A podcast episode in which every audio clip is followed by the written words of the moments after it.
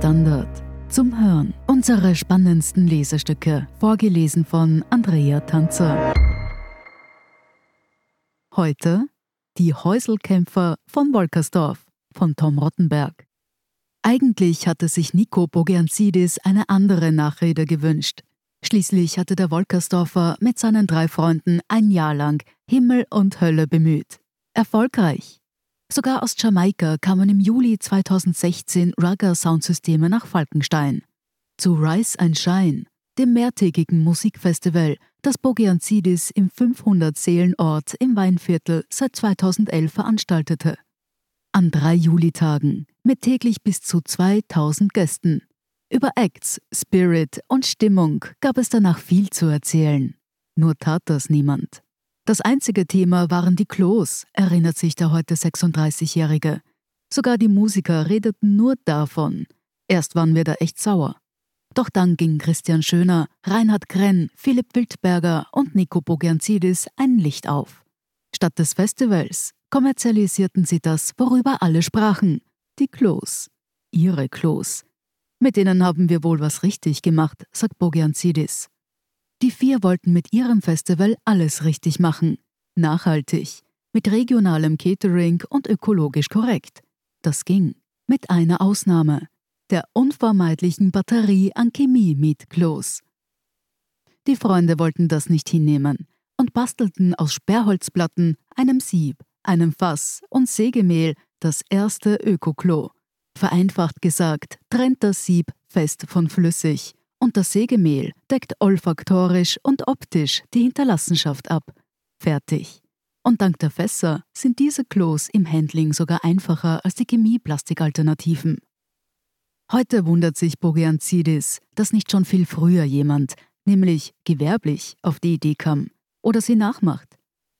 Die alteingesessenen Mietklo-Anbieter überlassen dem Startup das prestigeträchtige Ökosegment beim Bedienen des prestigelosesten, unvermeidbarsten Bedürfnisses der Welt nahezu unangefochten. Zwei Millionen Euro setzen die Biohäuselbauer mittlerweile jährlich um, mit 600 Toiletten und 50 Angestellten.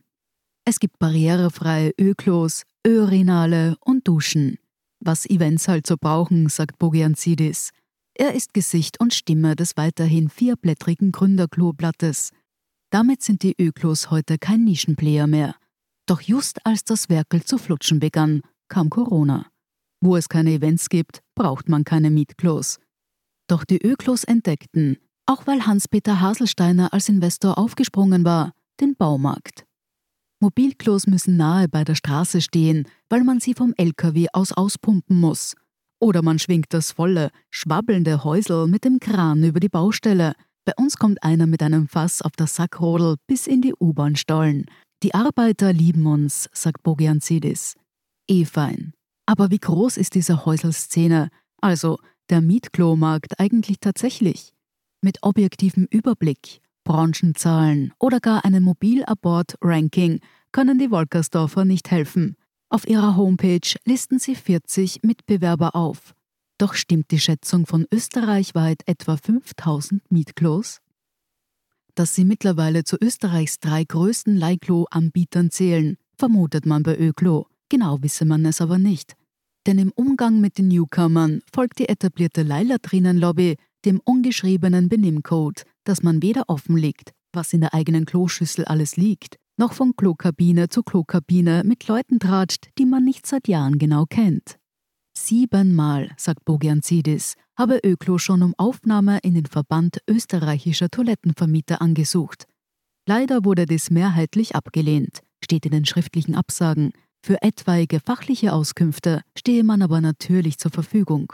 Pumpern aber Branchenfremde an die Klotür, kommt keine Antwort. Von den vom Standard, teils mehrfach, kontaktierten Unternehmen reagierte lediglich eines. Branchenplatzhirsch Toi Toi richtete schriftlich aus, dass man eine Interviewanfrage erst im kommenden Jahr in Betracht ziehen könne. Die nachgereichte Bitte um Ansprechpartner beim Verband österreichischer Toilettenvermieter blieb unbeantwortet. Obwohl der Verband laut Vereinsregisterauszug vom 30. September 2022 bei Toi Toi daheim ist, so bleibt unklar, was dort eigentlich getan und besprochen wird. Eventer und Veranstalter unken von Preisabsprachen und Revieraufteilungen, was der Verband wohl schroff zurückweisen würde. Nur antwortet er halt nicht. Sollte es derlei Klo-Kumpanei tatsächlich geben, wären die Öklos aber eh nicht dabei. Ein klassisches Dixie kostet pro Woche meist zwischen 150 und 180 Euro. Sägespantoiletten beginnen bei 250 Euro. Das rechne sich trotzdem, sagt Bogianzidis. Toiletten sind, speziell für Frauen, ein zentraler Faktor. Mit ihnen steht und fällt die Verweildauer und damit Konsumationsintensität bei Events. Veranstalter, die ihr Publikum gerne wiedersehen wollen, wissen, dass nicht nur das Line-up zählt.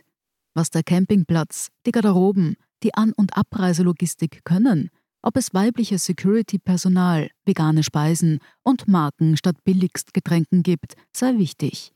Und die Toiletten, Sauberkeit. Aber auch, ob Frauen sich dort unwohl oder gar ausgeliefert fühlen. Seit der US-Soldat Fred Edwards 1973 in Deutschland das von ihm Dixie genannte Mobilklo erfand, hat kaum jemand die mobile Bedürfnisanstalt neu zu denken versucht. Obwohl der Klogang in allen Epochen und Gesellschaften untersucht und dokumentiert wurde, hinterfragt in der Branche niemand, ob es wirklich schlau ist, dann alles in den Kanal zu pumpen. In Wolkersdorf tut man genau das. In der Öklo-Zentrale liegen ein paar graue, unspektakuläre, an Waschbetonplatten erinnernde Brocken.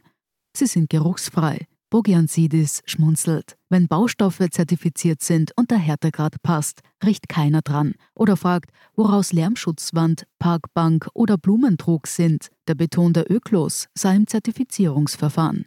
Ähnlich verhalte es sich mit den weißen Kugeln in einem Glas. Wenn man fest und flüssig trennt, kann man aus Urin Strovit gewinnen das ist Dünger. Und wo Holz zu rar zum Verheizen ist, wird seit ewig Tierdunk verbrannt. Man könnte Kackepellets machen, sagt Bogianzidis. Und das bei Gärtnern heute gehypte Terra Bretter haben wohl die Bewohner Amazoniens erfunden, als sie, vereinfacht gesagt, glosende Holzreste in Fäkaliengruben warfen, um Waldbrände zu vermeiden. Hierzulande ist es aber ein No-Go, aus menschlichen Fäkalien Kompost zu machen. Forschen ist aber erlaubt. Hinterfragen auch. Wir reden von Kreislaufwirtschaft, lassen aber Ressourcen, die täglich anfallen, ungenutzt und verschwenden dabei Unmengen an Wasser, stellt der Mann mit der Rastermütze in den Raum und schmunzelt.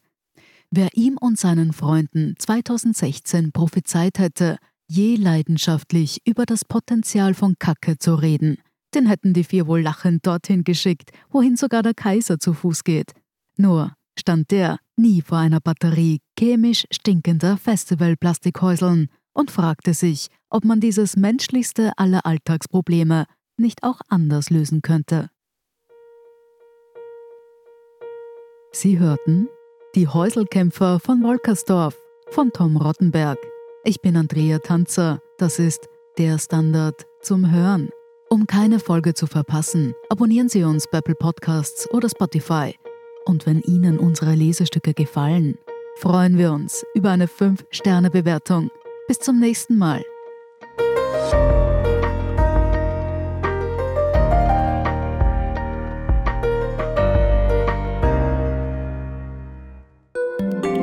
Ein Job mit mehr Verantwortung wäre super. Ich will eine bessere Work-Life-Balance. Es muss ganz einfach Spaß machen. Welchen Weg Sie auch einschlagen möchten. Er beginnt bei den Stellenanzeigen im Standard. Jetzt Jobsuche starten auf Jobs der Standard.at.